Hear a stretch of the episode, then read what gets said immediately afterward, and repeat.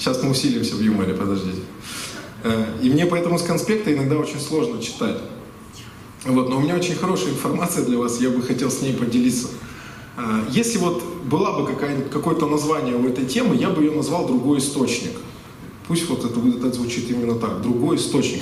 Это будет очень короткая проповедь, я верю в это во имя Иисуса Христа. Я не буду проповедовать час, я вот исповедую прямо это сейчас. Бесполезно, да?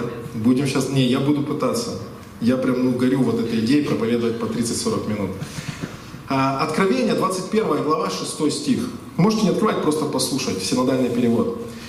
А, «И сказал мне, Иоанн пишет, «И сказал мне, совершилось, я есть альфа и омега, начало и конец, жаждущему дам даром от источника воды живой».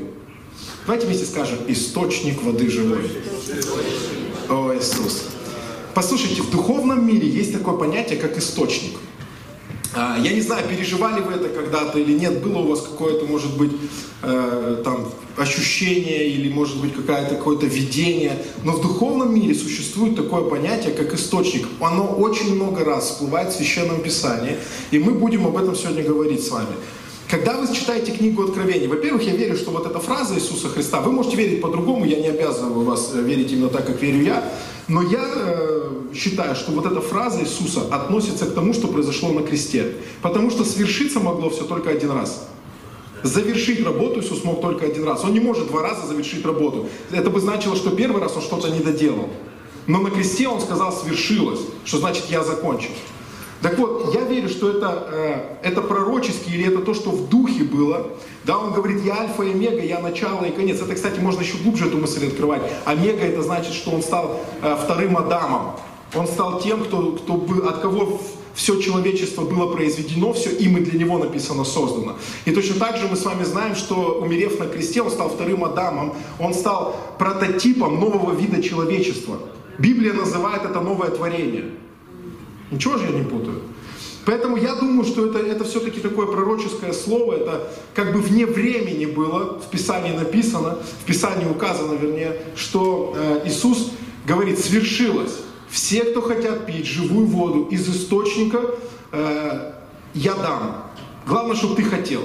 Главное, чтобы у тебя была э, потребность, был запрос. Так вот, э, мы видим из этих стихов, Давайте еще раз прочитаю, чтобы вы точно увидели. «И сказал мне, совершилось, я есть альфа и омега, начало и конец, жаждущему дам, даром от источника воды живой». Мы видим, что свершилось Иисуса Христа, да, свершилось, которое сделал Иисус Христос, связано с появлением нового источника. Вы видите это вместе со мной, да? Он говорит, альфа и омега, свершилось. Теперь, говорит, появился новый источник. И все, кто захотят из этого источника пить, это нереально важная тема, которую я вам даю сегодня. Это то, как я живу, почему я не помер еще. Несмотря на то, что я 8 лет пастор. В прикольных церквях, ну, классных, замечательных церквях. Несмотря на то, что у меня по 5 служений в день, несмотря, ну, вот на все вот эти вещи.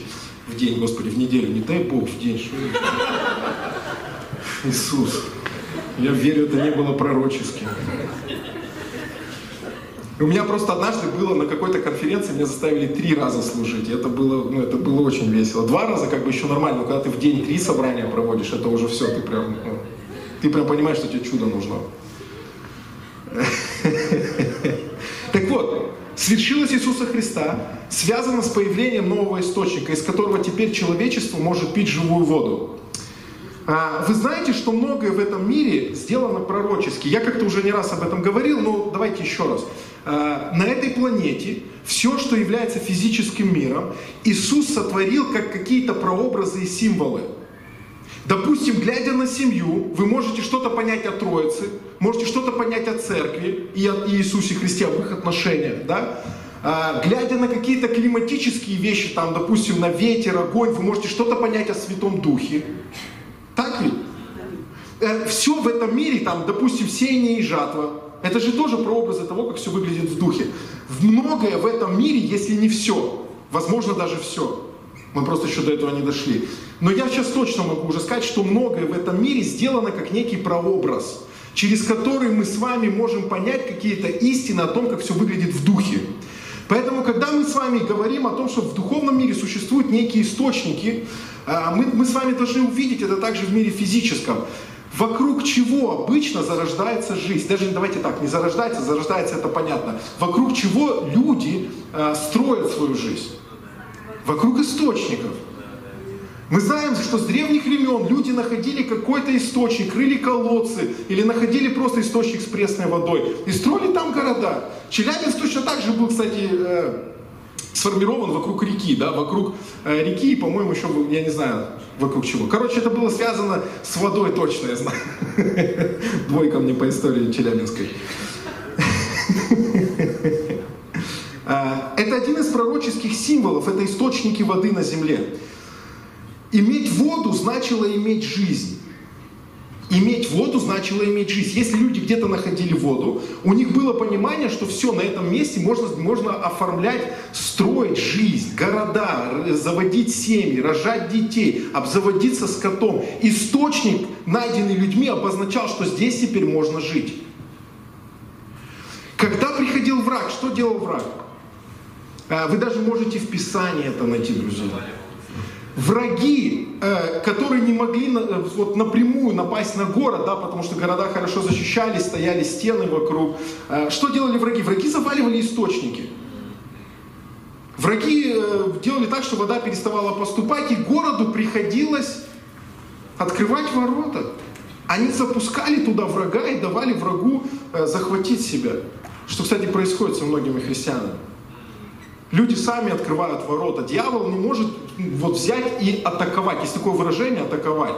Э, вот скажите мне, в Писании есть это? Вот есть понятие атаковать в Библии? Нет. Дьявол атаковал человека. Есть Нет. такое? Нет, согласитесь, это современное слово. Мы его сами придумали, сами родили. Исходя из чего? Исходя из своего духовного опыта.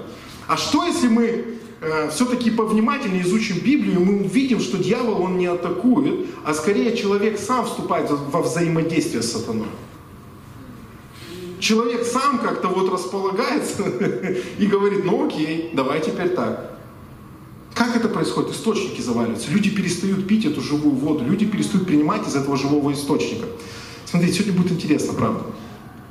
Иоанна 4 глава с 4 по 14 стих. Давайте 10 стихов Библии сейчас. Эх, прям, прям помоги соседу, если он где-то на пятом, на шестом стихе уснит, разбуди его. 10 стихов Библии прочитать, это же не шутка. Когда ты последний раз только читал? Когда последний раз только читал? Иоанна 4 глава, с 4 по 14 стих. Это история про Иисуса, когда он... Э, давайте, ладно, прочитаю. Однако ему нужно было пройти через Самарию. Я, кстати, читаю современный перевод, чтобы вы не замыленным э, взглядом и слухом это все сейчас восприняли. Однако ему нужно было пройти через Самарию. В Самарии он остановился в городе, называемом Сихарь, неподалеку от земли, которую Яков подарил своему сыну Иосифу. Э, в той местности находился колодец Якова. Иисус, устав с дороги, сел у того колодца. Кстати, знаете, да, что археологи раскопали этот колодец, он до сих пор есть. Вот этот колодец Якова, он до сих, он до сих пор существует в реале. Вы можете туда прийти, просто положить руку и принимать помазание, как это делают харизматы обычно. Там же Яков, представьте, Иисус был, там кого только не было. Блудница вот эта. Я сегодня понимаю, что мне шутить не очень получается. Ладно. Той местности находился колодец Якова, и Иисус, устав с дороги, сел у того колодца. Было около полудня. Одна э, самаритянка пришла к колодцу набрать воды, и Иисус попросил ее, дай мне попить. Ученики же его в это время отправились в город купить еды. Самаритянка спросила, как это ты, иудей, просишь у меня, самаритянки, воды? Иудеи не общались с самаритянами. Иисус ответил, если бы ты знала, что Бог дает людям, и кто это просит тебя, дай мне попить, то ты сама просила бы у меня, и я дал бы тебе живой воды. Смотрите, что это Иисус. Я сейчас продолжу дальше читать, но хочу немножко пояснить. Он говорит, в Синоде написано, если бы ты знала дар Божий, если бы ты знала дар Божий, и знала, кто перед тобой, то ты попросила бы у меня эту живую воду. И когда бы ты ее пила, что-то бы изменилось в твоей жизни. Он делает на этом акцент. Он говорит, это важно, есть живая вода. И если бы ты знала, какой подарок Бог приготовил для людей, он говорит, ты бы первая сейчас у меня просила. Э, Женщина сказала ему, господин, ведь у тебя даже ведра нет, а колодец глубок. Иисус был сам ведром, она просто не знала. Где же ты возьмешь эту живую воду? Неужели ты превосходишь нашего праотца Якова, который дал нам этот колодец и сам пил из него со своими детьми и скотом? Иисус ответил ей на это, всякого, кто попьет этой воды, вскоре снова будет мучить жажда. Тот же, кто попьет воды, которую дам ему я, больше никогда не испытает жажды, а вода, которую дам ему я, превратиться внутри него в источник, из которого бьет вечная жизнь. А, давайте еще раз. В синодальном переводе сказано «вода бьет в жизнь вечную». Если вы откроете другие переводы, вы увидите, что вот этот перевод, он больше подходит по смыслу. Он говорит, я дам тебе воду, которая сделается в тебе источником живой воды, и, это жива, и из этого источника будут бить воды не в жизнь вечную, а как тут сказано еще раз? В, жизнь вечная будет бить. Скажите, пожалуйста, жизнь вечная. Я как-то задавал вам этот вопрос здесь на собрании. Помните, я спрашивал, что а так люди вечно не жили, что ли?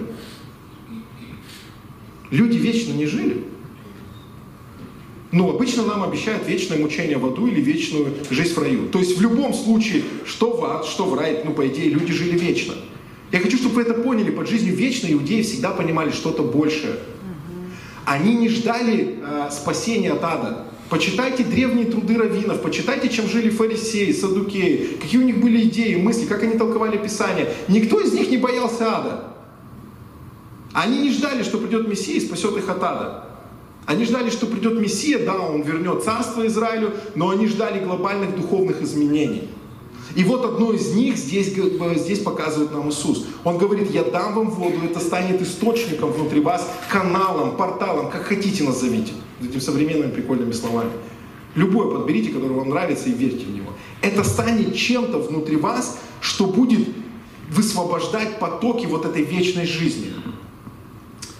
Ой, мне нравится это, прям как оно звучит. Спасибо, Иисус. Вот что я хочу вам сказать сейчас. Жизнь в благодати – это жизнь из другого источника. Можно вот я прям попрошу вас это повторить? Скажите, жизнь в благодати – это жизнь из другого источника. Мы чем-то с вами должны отличаться от людей, которые еще не приняли завершенную работу Иисуса Христа это не просто вседозволенность, это что-то большее. Это не просто свобода, в которую ты попадаешь, это что-то большее. Вы видите, что свершилось Иисуса, связано с переменой источника. И жизнь благодати, то, о чем говорит Иисус, если бы ты знала, кто перед тобой. Жизнь благодати – это жизнь из другого источника. Это божественная жизнь, которая наполняет тебя. И исходя из этой жизни, ты начинаешь проводить свои, свои земные года здесь, это совсем по-другому. Я уверен, что вы чувствовали это. Кто-то в этом уже живет, кто-то это переживал, кто-то пока еще нет. Но вы после этого дня начнете во имя Иисуса. Цель Бога была не дать тебе новый список правил в Новом Завете, а дать тебе другой источник, из которого течет правильная вода. Иисус пришел не для того, чтобы принести тебе новый закон. Был закон Моисея, стал закон Иисуса Христа. Иисус пришел не для того, чтобы составить новый список правил и сказать, а теперь попробуй это, ладно, с Моисеем у вас ничего не получилось, давайте со мной попробуем. Он пришел для того, чтобы дать новый источник. Он пришел для того, чтобы новая жизнь начала бурлить внутри тебя. Евангелие от Иоанна наполнено словами о жизни. Послание Иоанна наполнено словами о какой-то жизни. Что это за жизнь? Я до этого не жил разве? Я вроде бы дышал, мыслил, следовательно, я существовал. Какую жизнь ты принес Иисус? Вот эту божественную. Какой-то поток внутри тебя, который позволяет тебе иметь совсем другую, качественно другую жизнь здесь, в этом мире. Вы еще понимаете, да, про что я говорю? Другой источник. Скажите еще раз, другой источник. Класс. Мне нравится, как э, вчера общались вот с Александром Ривером, мне нравится, как он такую мысль выразил. Это, это не точно его мысль, это, так сказать, перефраз скорее. Э, он говорит, дерево не виновато, что у него есть проблемы со здоровьем. Вот знаете, когда дерево стоит, и на нем появляются какие-то пупырки, грибочки, какие-то проблемные там места у него получаются. И дерево же в этом не виновато. Дерево же не росло и говорит, а давай-ка я вот, ну как начну сейчас грешить. И обросло все грибами противными. И ты ходишь и говоришь, фу, я ничего общего не хочу иметь с этим деревом. Хотя сам весь в грибах идешь. Но не ты, а там другой человек. Ты-то хороший. Так вот, э, если вам не смешно, можете не смеяться, я не вижу, все нормально.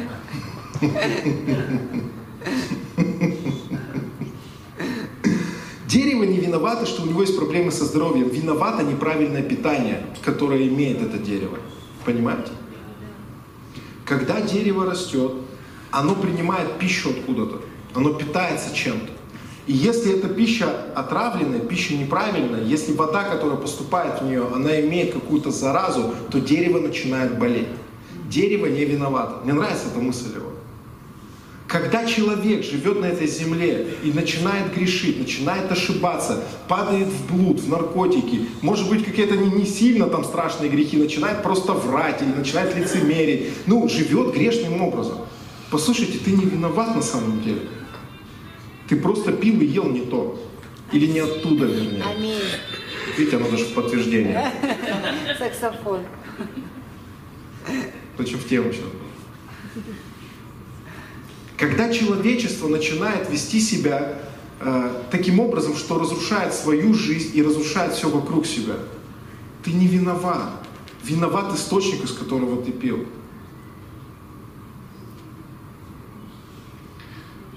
Что-то понимаете вы немножечко уже? Конечно. Да?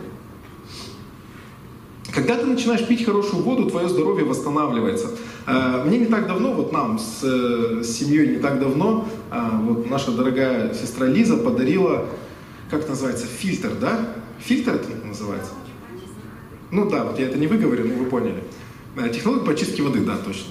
И мужчина, который пришел к нам ее устанавливать, он такой, знаете, хоть такой бодренький. Такой, что-то рассказывает, там, такой, вот он так все так играючи делает, а он уже в возрасте. И, и там в какой-то момент ну, так стало получ... выглядеть все, что мы не можем установить, некуда поставить. Оно много места занимает, а у нас кухня небольшая, и некуда поставить это. И я начинаю отказываться. Я говорю, да ладно, похоже, мы, не, ну, мы не будем это делать. И знаете что, он начинает меня убеждать. Он говорит, знаешь, сколько мне лет? Я говорю, мне не нравятся такие вопросы. Ну, от женщин обычно они мне нравятся, но от мужчин тоже почему-то не очень. Э, ну, потому что обычно же тебе надо угадать, сколько, и человек скажет, ха-ха, мне намного меньше. Да? А вдруг ты скажешь больше, и ну, ты разрушишь веру человека, что, что он хорошо выглядит. Мне не нравится никогда не задавайте мне этот вопрос. Вообще, никому не задавайте этот вопрос, я вас прошу. И, и я, и я ему говорю, слушай, мне не нравится, что ты меня об этом спрашиваешь. Я говорю, ну сколько? А, и он мне называет цифру. И я сейчас точно уже не помню, но он реально ему много там лет уже, там большая, большая цифра. А, но выглядит он... Что-то около того. Но выглядит он реально хорошо. Ну, вот на самом деле. И я говорю, ну, мой, я не знаю, логичный вопрос был. Я говорю, вы хотите сказать, вы из-за воды так выглядите? И он вот такой вот весь, он говорит, да, это я пью эту воду уже сколько-то лет, вся моя семья пьет, там дети все пьют, все пьют воду. И вот и я говорю, хорошо, ставим фильтры. Послушайте, ну это, это научно известный факт, что когда ты пьешь плохую воду, ты начинаешь болеть. Поэтому люди издревле искали хорошие источники. Источники с хорошей живой водой. И э, в наше время подобные вещи происходят. Люди, которые не пьют воду, у них проблемы с позвоночником. Вы знали, что если вы не пьете воду, у вас начинаются проблемы с позвоночником? Я когда услышал, думаю, как это вообще связано? Кости там в спине, ну, а это вода, которая... Вы понимаете, что есть что-то пророческое в том, что ты состоишь на там, 70 или 80 процентов из воды. Нам нужна вода для того, чтобы мы, поддерж... мы имели нормальную жизнедеятельность в своем физическом теле. То же самое с нашим духовным человеком. Нам нужна живая вода, нам нужна божественная жизнь. Поймите, я сейчас говорю не про даже не продвижение Духа Святого. Есть в духовном мире источники, из которых люди черпают жизнь, либо не черпают. И этот источник с божественной жизнью, из которого раньше пили Адам и Ева и были благочестивы, вели приличный образ жизни. Это источник, из которого, я уверен, пил Иосиф. Ему не нужны были заповеди, чтобы быть праведным. Он как будто бы знал, как себя нужно вести, как для Бога правильно себя вести. Я уверен, что многие Божьи люди в Писании, они черпали оттуда. Кто-то ну, на постоянке там, как в бассейне жил, кто-то так стаканчиками, кто-то рюмочками. Но мы присосемся туда конкретно. Аминь. Нас не интересует прийти уйти. Нас интересует, мы русские люди, нам надо упасть, лечь и валяться там, пока мы не промокли и не забрали это домой к себе. Аллилуйя. Я не собираюсь оттуда уходить. Наша жизнь меняется, наша жизнь зависит от того, что мы пьем. А, в чем была проблема человечества? До того, как пришел Иисус, до того, как Он провозгласил свершилось, до того, как Он сказал, что существует новый источник с живой водой, Он говорит, что, э, Писание говорит, что Еремия 2 глава 13 стих, «Ибо два зла сделал народ мой». Смотрите, как интересно, я хочу, чтобы это тоже услышали. Оказывается, хлебать не оттуда можно целой нацией. Хлебать не оттуда можно, можно организованной толпой. Я сейчас имею в виду церковь. Пить не оттуда можно целым собранием. И он говорит, два зла сделал народ мой. Меня источник воды живой оставили и высекли себе водоемы разбитые, которые не могут держать воды. Что сделал Иисус? Через свою жертву единения с нами открыл нам доступ к источнику живой воды. Значит ли это, что мы все оттуда пьем сейчас? Нет. Мы можем даже проповедовать о благодати, мы можем даже говорить о завершенной работе Иисуса Христа, но все еще переть на своем собственном ресурсе. Не использовать божественную жизнь в решении вопросов. Не подключать вот эту живую воду для того, чтобы строить отношения в семье. Не подключать живую воду для того, чтобы иметь повышение по карьерной лестнице. Не использовать эту воду для того, чтобы быть прогрессивным в своем служении. Ты можешь говорить даже правильные слова, но не жить этой божественной жизнью. Поэтому Иисус говорит, все, кто жаждут, приходите, пейте. Послушайте, пить это, это, это действие, ведь так? Это он не, он не говорит, что ты один раз хлебанешь и все. Речь идет о том, что ты постоянно исполняешься. Речь идет о том, что ты, есть постоянное какое-то движение. Это значит, что ты постоянно обращаешься к этому источнику.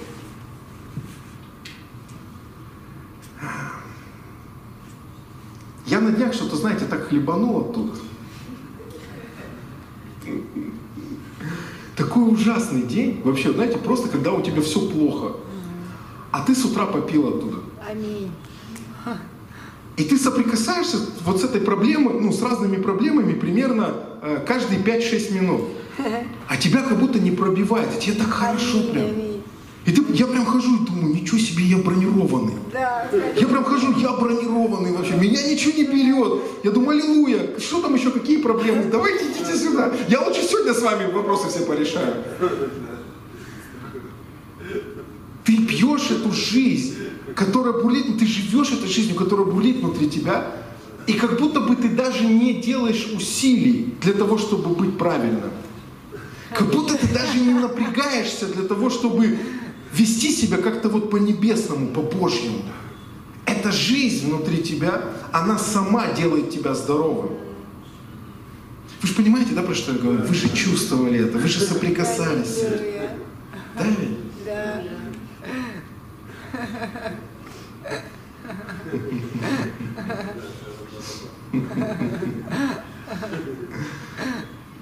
Это божественная жизнь, из которой мы начинаем черпать силы, любовь, мудрость, водительство.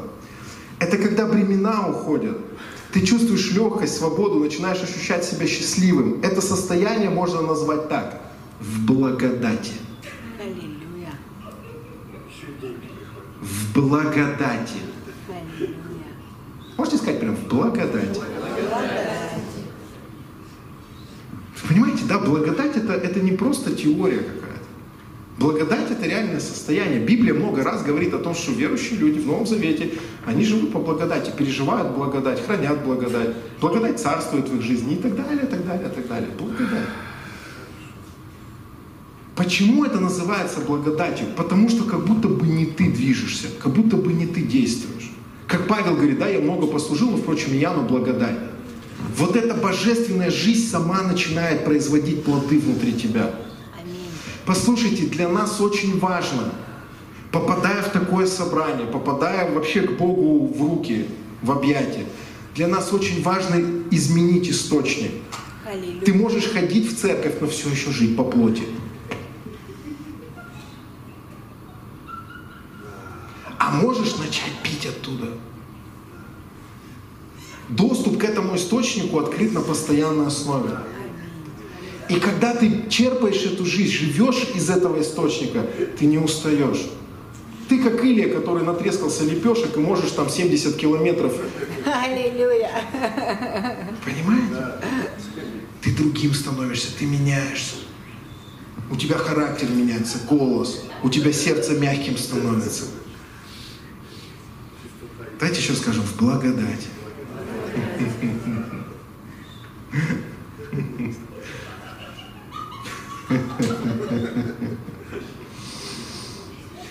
Спасибо, Иисус. Ты все еще делаешь усилия, чтобы расти, зарабатывать деньги, воспитывать детей, но только силы эти ты черпаешь в его живых водах.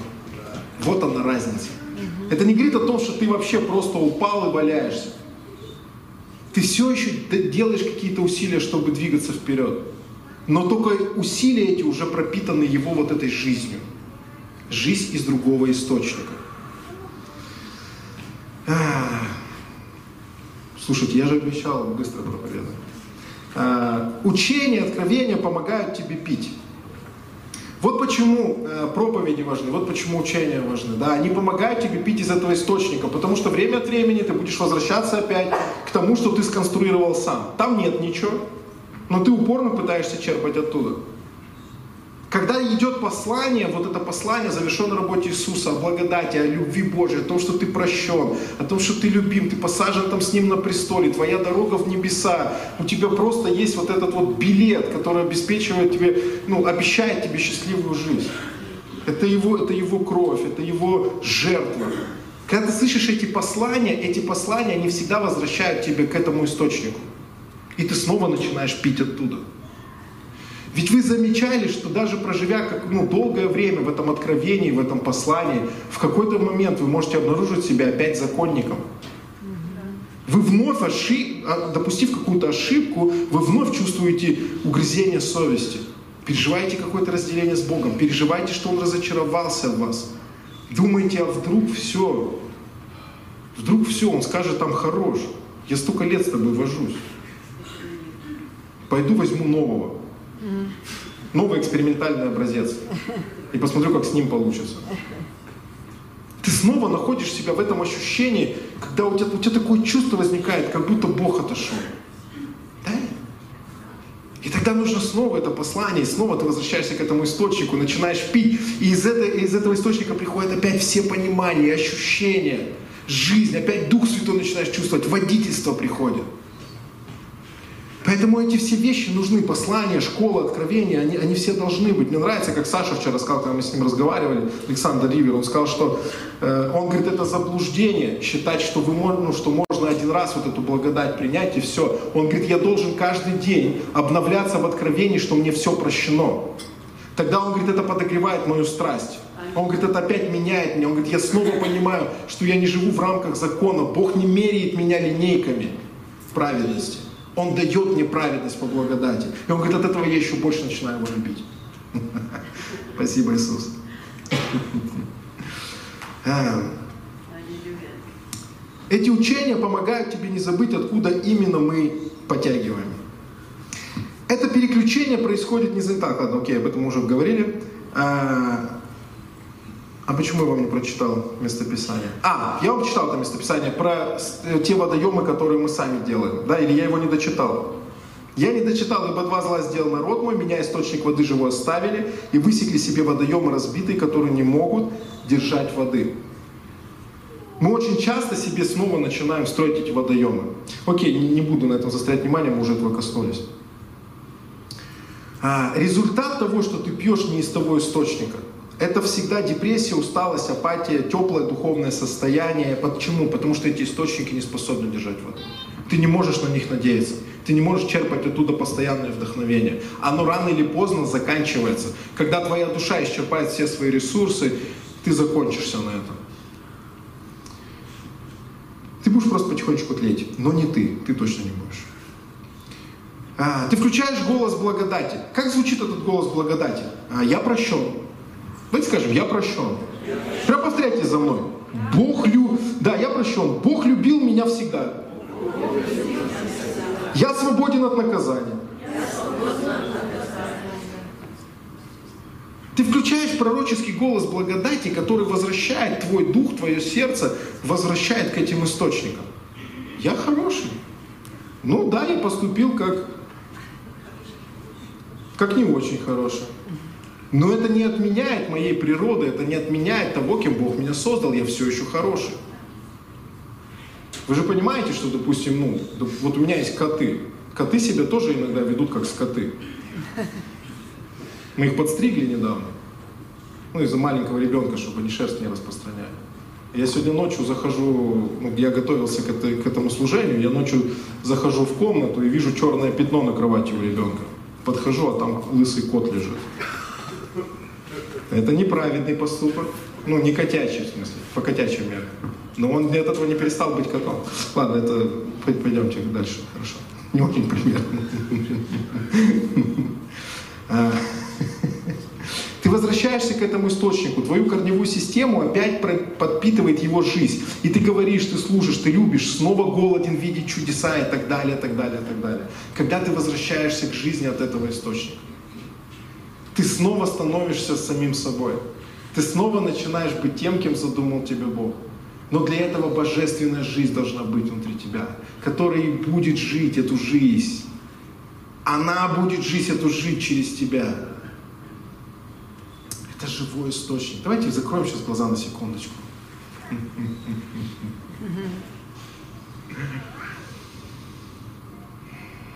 Дух Святой, прям покажи этот источник во имя Иисуса Христа. Дай просто переживание этого, этих открытых ворот, этого доступа к дереву жизни.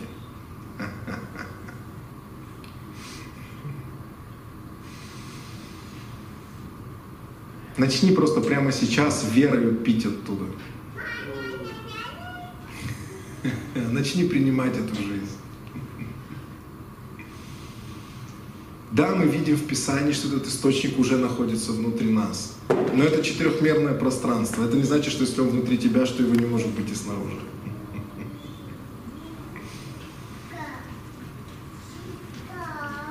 Давайте вернемся, чтобы закончить проповедь. А, Псалом 35, с 8 по 10 стих. Давид говорил, «Как драгоценна милость Твоя Божия, Сыны человеческие в тени крыл Твоих покойны, насыщаются от тука дома Твоего, и из потока сладостей Твоих Ты напаяешь их. Ибо у Тебя источник жизни. Во свете Твоем мы, мы видим свет. А, ближе к еврейскому тексту будет звучать так. Во свете Твоем мы прозреваем. Во свете Твоем мы начинаем видеть, мы прозреваем. Аминь. Где? Под тенью Его милости. Что такое милость? Это когда ты допускаешь ошибки, но тебе за это не приходит наказание. Он говорит, под это, вот в атмосфере этой милости, он говорит, мы поднимаемся, мы начинаем видеть, мы переживаем тебя, мы наполняемся. У кого это милость? У Бога. Источники жизни начинают течь через тебя. У Него эти источники и под милостью мы можем оттуда пить. Э, когда мы говорим с вами, давайте немножко, немножко дальше пойдем. Когда мы говорим с вами о церкви благодати, мы говорим прежде всего об источнике, из которого эта церковь питается. Вот это важная мысль, я хочу, чтобы вы ее услышали. Когда мы говорим с вами о церкви благодати, вот мы говорим, мы церковь благодати, это прежде всего говорит о том, из какого источника эта церковь пьет.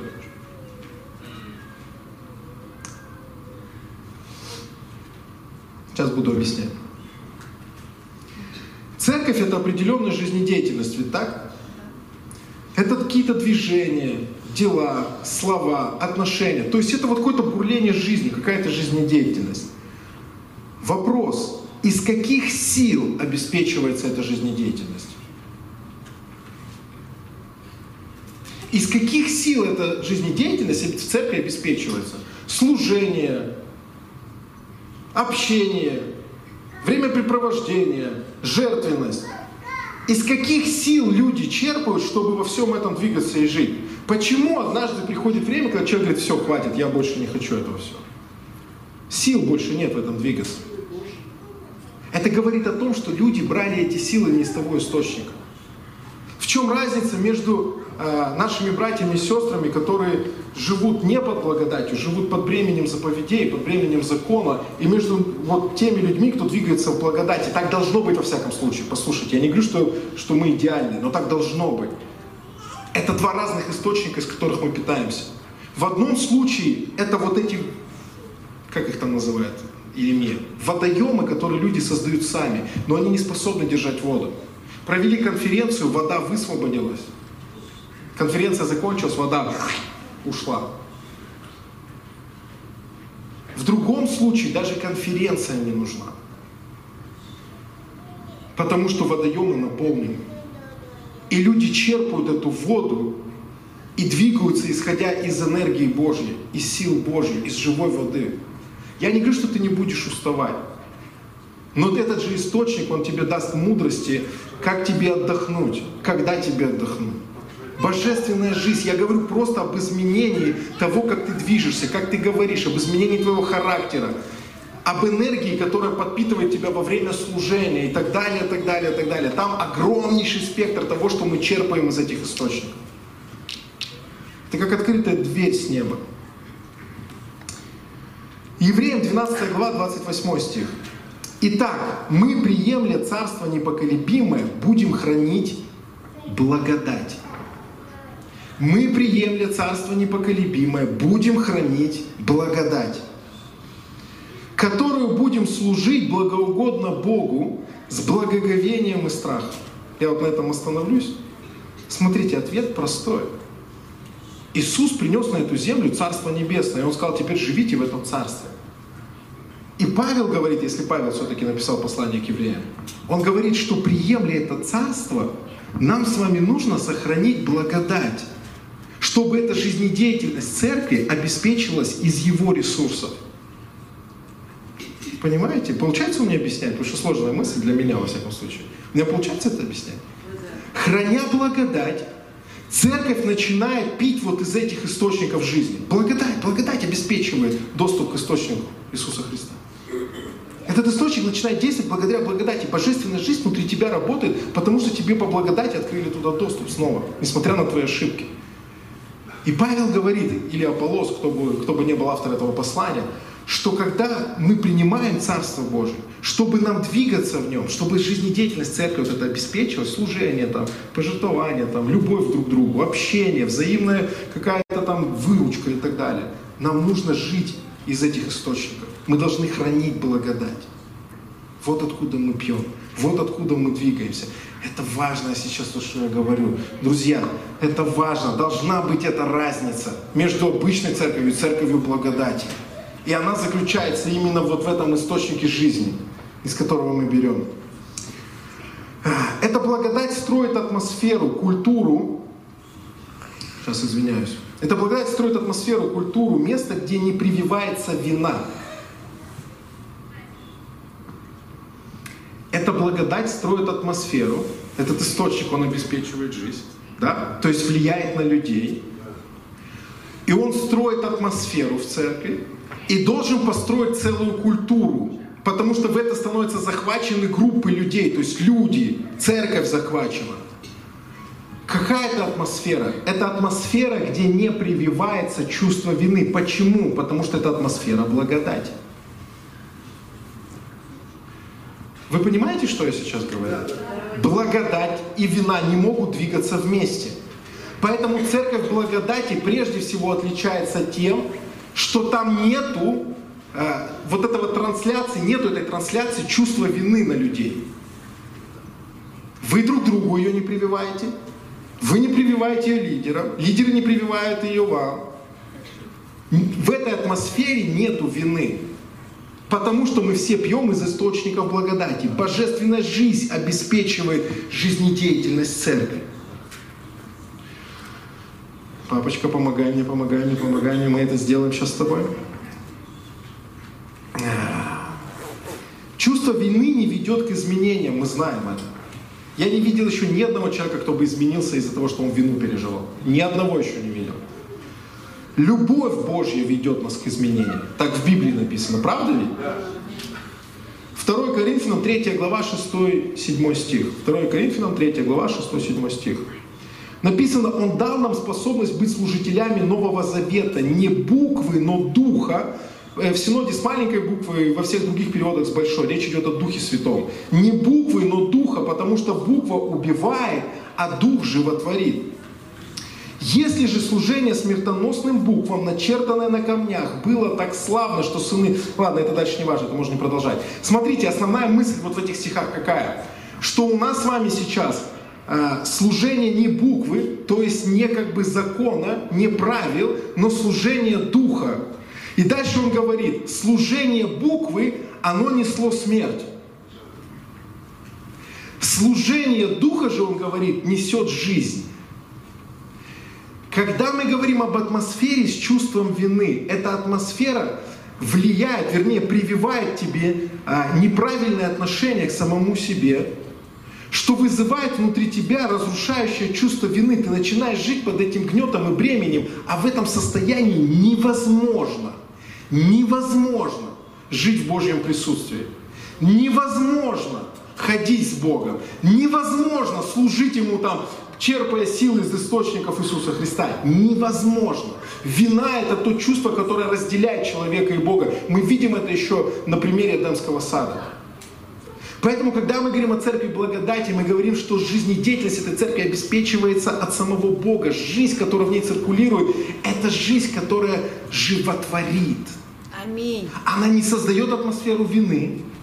И поэтому люди, имея взаимоотношения в ней, общение в ней, не обвиняют друг друга. Послушайте, у меня на этой неделе было несколько разговоров, где мне нужно было человеку объяснить, что он не прав. Ну, это есть в нашей жизни, да, и это понятно, что когда мы говорим о благодати в церкви, мы не говорим о том, что здесь вообще все в хаос превращается, люди тут рисуют на стенах, кричат, кто-то писает в углу, вы будете смеяться, но реально такие случаи есть. Приходят в церковь, верующие люди делают пророческое действие, писают в углу. Это прям правду я вам говорю. Я не знаю, что там за откровение было у человека. Ну, пришла женщина, села, и более того, у него было откровение во всех четырех углах это сделать. Церковь. Вот. Поэтому мы не говорим о некой такой атмосфере, где, где, ну, где хаос, люди разрушают, люди там делают, что хотят. Наоборот, вот эта свобода, она будет ранить. Это не, это, это не свобода даже. Да? А, мы говорим о том, что когда люди делают что-то в церкви неправильно, кто-то что-то, кто что-то тебе сказал. А, либо там была какая-то договоренность человека, эту договоренность не выполнил. Либо там кто-то кого-то поставил. Ну, ошибки, какие-то ошибки, которые люди допускают. Мы говорим о том, что когда церковь черпает энергию из этого источника, ты становишься способным донести человеку, что он сделал что-то неправильно, не причинив ему боль, не вызвав в нем чувство вины, не ранив его, не разрушив его этим. Понимаете? Я не говорю, что мы уже так двигаемся, но я верю, что мы должны так начать двигаться. Я верю, что мы должны в это перейти сейчас с вами. Ты берешь из этого источника жизнь. И ты несешь это, эту жизнь другим людям. Когда мы двигаемся с вами из-под крыла закона и двигаемся из этих вот источников, которые не могут держать воды, то есть по плоти, это называется по плоти. Ты стараешься держать марку, стараешься держать лицо, стараешься выглядеть как христианин, но когда ты говоришь, это ранит человека. Это делает ему больно, это обижает его. Не из того источника жизнь пил. Не божественная благодать произвела в тебе сейчас вот этот разговор. Нам нужно перейти к этому сейчас. Вот почему учение благодати все еще будет актуально в этой церкви до конца ее дней.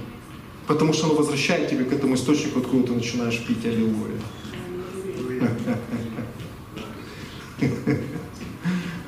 Спасибо, Иисус.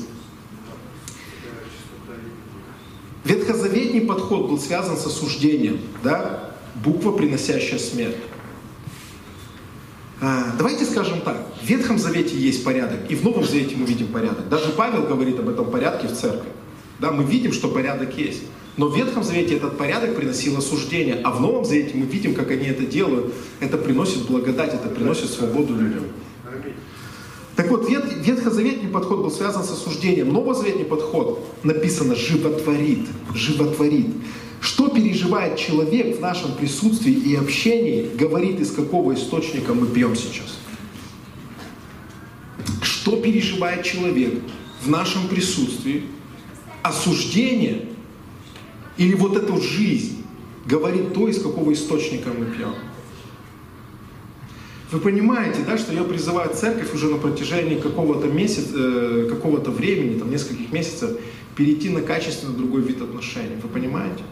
И я осознаю, что это не происходит вот так. Я понимаю, что это процесс, поэтому я много говорю сейчас об этом. Я сам это практикую, и я сам, я сам в это верю всем своим сердцем, и я понимаю, что это реально. Аминь. Церковь благодати питается из этих источников. Поэтому мы не распространяем вину, мы распространяем жизнь. Аминь. Мы приносим ободрение. Аминь. Даже когда что-то не так с нашими ближними, мы говорим это и оставляем им надежду после этого. Аминь. Ты не заканчиваешь на том, что ты сволочь.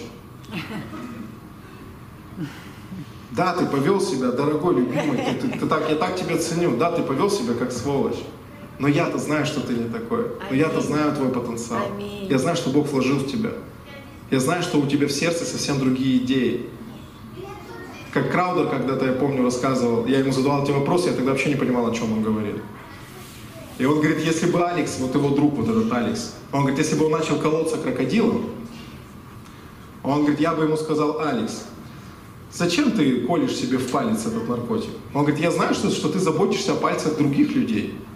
Зачем ты разрушаешь свой собственный? Ты достаешь из человека а, вот задуманное Творцом. Ты, зада- ты достаешь из человека тот образ, который Бог в него вложил изначально. Ты оставляешь ему надежду, даже если ты говоришь ему что-то не так. Это атмосфера благодати. Ты говоришь, даже если ты неправильно себя повел, я все еще люблю тебя. Даже если ты неправильно поступил, я все еще люблю тебя. Я не хочу, чтобы ты так поступал. Если ты собираешься так поступать, иди в другое место.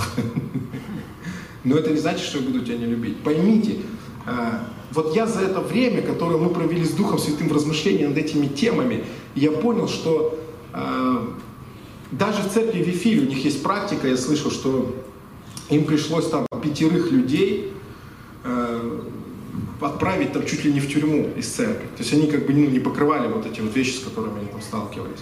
Но я понял, что даже вот такие моменты, когда вам нужно, чтобы ваши пути с человеком разошлись, когда вам нужно сказать человеку, слушай, давай тебя больше не будет в моей жизни. Это может из сердца благодати это прозвучит так, что человек будет радостным, получит позитивное переживание. Как будто ты ему сказал, что ты ему сейчас денег дашь. Поймите, даже расставаться можно так, что вы реально будете любить друг друга. Не так, что вы там друг друга на улице встретились, и ты делаешь вид, что ты его не видишь. Вы реально будете любить друг друга. Это божественная жизнь внутри нас. Это невозможно достичь по плоти. Это нереально. Это принимать из духа, жить этой жизнью, жить этой благодатью. Просто вот, ну, подумай сегодня, а, из какого источника ты живешь. Ты смертоносный или ты животворящий? По факту я имею в виду. Я не имею в виду по вере сейчас. По вере понятно, что мы все животворящие. Но ты смерть несешь в отношениях или жизнь? Что люди чувствуют в твоем присутствии? Как они себя ощущают? Задай этот вопрос себе. Если ты вдруг поймешь, что э, люди переживают что-то не очень хорошее рядом с тобой, просто скажи, Дух Святой, я хочу пить. Я хочу пить из твоих источников. Я знаю, доступ открыт, я вижу это в Слове. Я хочу жить этой божественной жизнью. Я хочу, чтобы эта жизнь внутри меня производила работу, а не я опять пытался сам все сделать. В завершение. Евреям 9 глава с 22 по 26 стих. Евреям 9 глава с 22 по 26 стих. Да и все почти по закону очищается кровью, и без пролития крови не бывает прощения. Итак, образы небесного должны были очищаться сими, само же небесное, лучшими сих жертвами. О чем идет речь? Э, Автор послания к еврею говорит о том, что образы, Юль, выйди, наверное, уже, да. образы э, в храме, и не только в храме, образы того, что есть на небесах, здесь как символ очищались кровью животных в Ветхом Завете. Далее. Он говорит, но само небесное должно очищаться не кровью, не кровью животных, а чем-то получше. И о чем он здесь говорит? Давайте продолжим. Он говорит, лучше сих жертвами. Ибо Христос вошел в нерукотворенное святилище по образу истинного устроенного, но в самое небо, чтобы предстать ныне за нас пред лицо Божье. И не для того, чтобы многократно приносить себя, как первосвященник входит во святилище, каждое Э, каждогодно с чужой кровью. Иначе надлежало бы ему многократно страдать от начала мира. Он же однажды к концу веков явился для уничтожения греха жертвою своей. Что я хочу, чтобы вы услышали из этого? Это заключительное слово, которое должно вас опять, если вы вдруг переключились, опять вернуть вас к правильному источнику. Я хочу, чтобы вы поняли, что Христос не собирается умирать за ваши ошибки каждый день. Помните вот это популярное э, толкование на местописание? Ты постоянно своими грехами распинаешь Христа. Представьте, если это была бы правда. Христос просто две тысячи лет каждую долю секунды страдает и мучается, потому что на земле миллионов людей, которые все время ошибаются. Ну, представьте. Мы же читаем, мы видим в книге Деяния, мы читаем в посланиях, что он сидит на, на престоле, у него все хорошо. Он ждет, пока все враги под его ногами там раз, размякнут. Так вот, Библия говорит, мне так нравится вот это местописание, что Христос в конце веков, то есть в последнее время, которое идет уже 2000 лет, в конце веков Он принес себя в жертву один раз. Для того, чтобы один раз, один раз, ребята, Он не делает это каждый день. Он сделал, сделал это один раз и больше не собирается. Чтобы Он вошел в святилище с кровью и принес эту кровь как жертву за все грехи человечества. Когда кается очередной грешник, Христос не встает с трона, не черпает ведром кровь свою из тазика и не идет опять в святилище поливать это все. Он сделал это однажды, сделав навсегда тебя праведным. Он простил каждый твой грех, каждую твою ошибку. И он говорит, я больше никуда не пойду. Говорит, в следующий раз я уже просто ну, на землю приду. Но с престола я вставать никуда не собираюсь.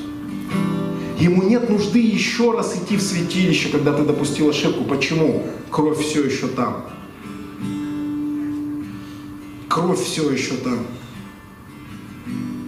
Как бы ты ни огорал, как бы ты ни промахнулся, эта кровь покрыла уже. Ты не распинаешь Христа каждый день. Он был распят однажды. И что там еще сказано? Сказано, что он пришел пред лицо Божие. И помните, есть в Библии такой стих, что он ходатай Нового Завета. Помните? И когда ты в очередной раз ошибся, папа говорит, Иисус, что там у нас по, по Васе Пупкину? Иисус говорит, кровь на месте? На месте. Все в порядке. Пауки. Дьявол приходит, говорит, а вот этот вот опять накосячил. Давай накажем. А то скучно жить дьяволу уже. Давай накажем. Иисус говорит, там кровь на месте, ангел говорит, на месте. Он говорит, можешь гулять. Да, аминь, аминь. Пока тебя не наказали. Аминь. Эта кровь навсегда сделает тебя праведным.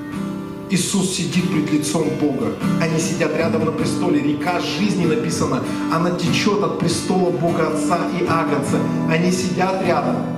И каждый раз наслаждаются.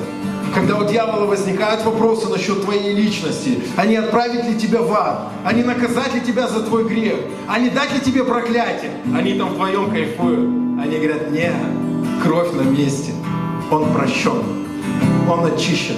Я вообще никаких проблем в нем не вижу. Дьявол, иди отсюда, мы сами разберемся. Я так и вижу, как они сидят и улыбаются вдвоем. Нагло так, счастливо. Смотрят на тебя и говорят, ты мой пупсик. Давай вперед.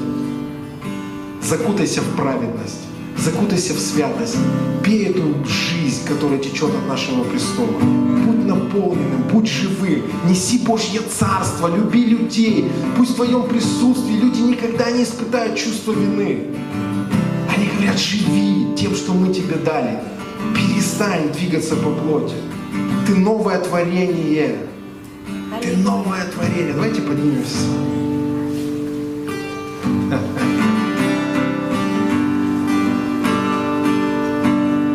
Вместе со мной, только прощенный может пить из правильного источника.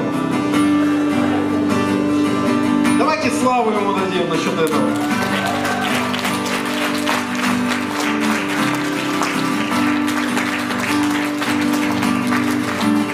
О, Иисус! Светлана, выходи тоже сюда. Давайте просто будем сейчас какое-то время поклоняться. Это хорошая новость. Ты не должен полагаться на свои ресурсы. Есть божественная жизнь внутри тебя. Он открыл эти источники в тебе. И это как само небо, которое высвобождает внутрь тебя разные проявления Божьего Царства. Там есть силы, там есть нормальный характер, там есть правильные мысли, способность контролировать свои действия, заботиться о своем будущем, иметь пророческую перспективу для своей семьи. Там есть все, помазание, чудеса, там есть откровение, там есть близость с Богом. Это как портал неба внутри тебя. И ты полностью прощен. Этот факт никогда не изменится. Кровь Христа однажды была принесена. Это позволяет тебе использовать этот источник. Это позволяет тебе жить от него. Тебе не нужна больше своя человеческая сила. Живи им. Живи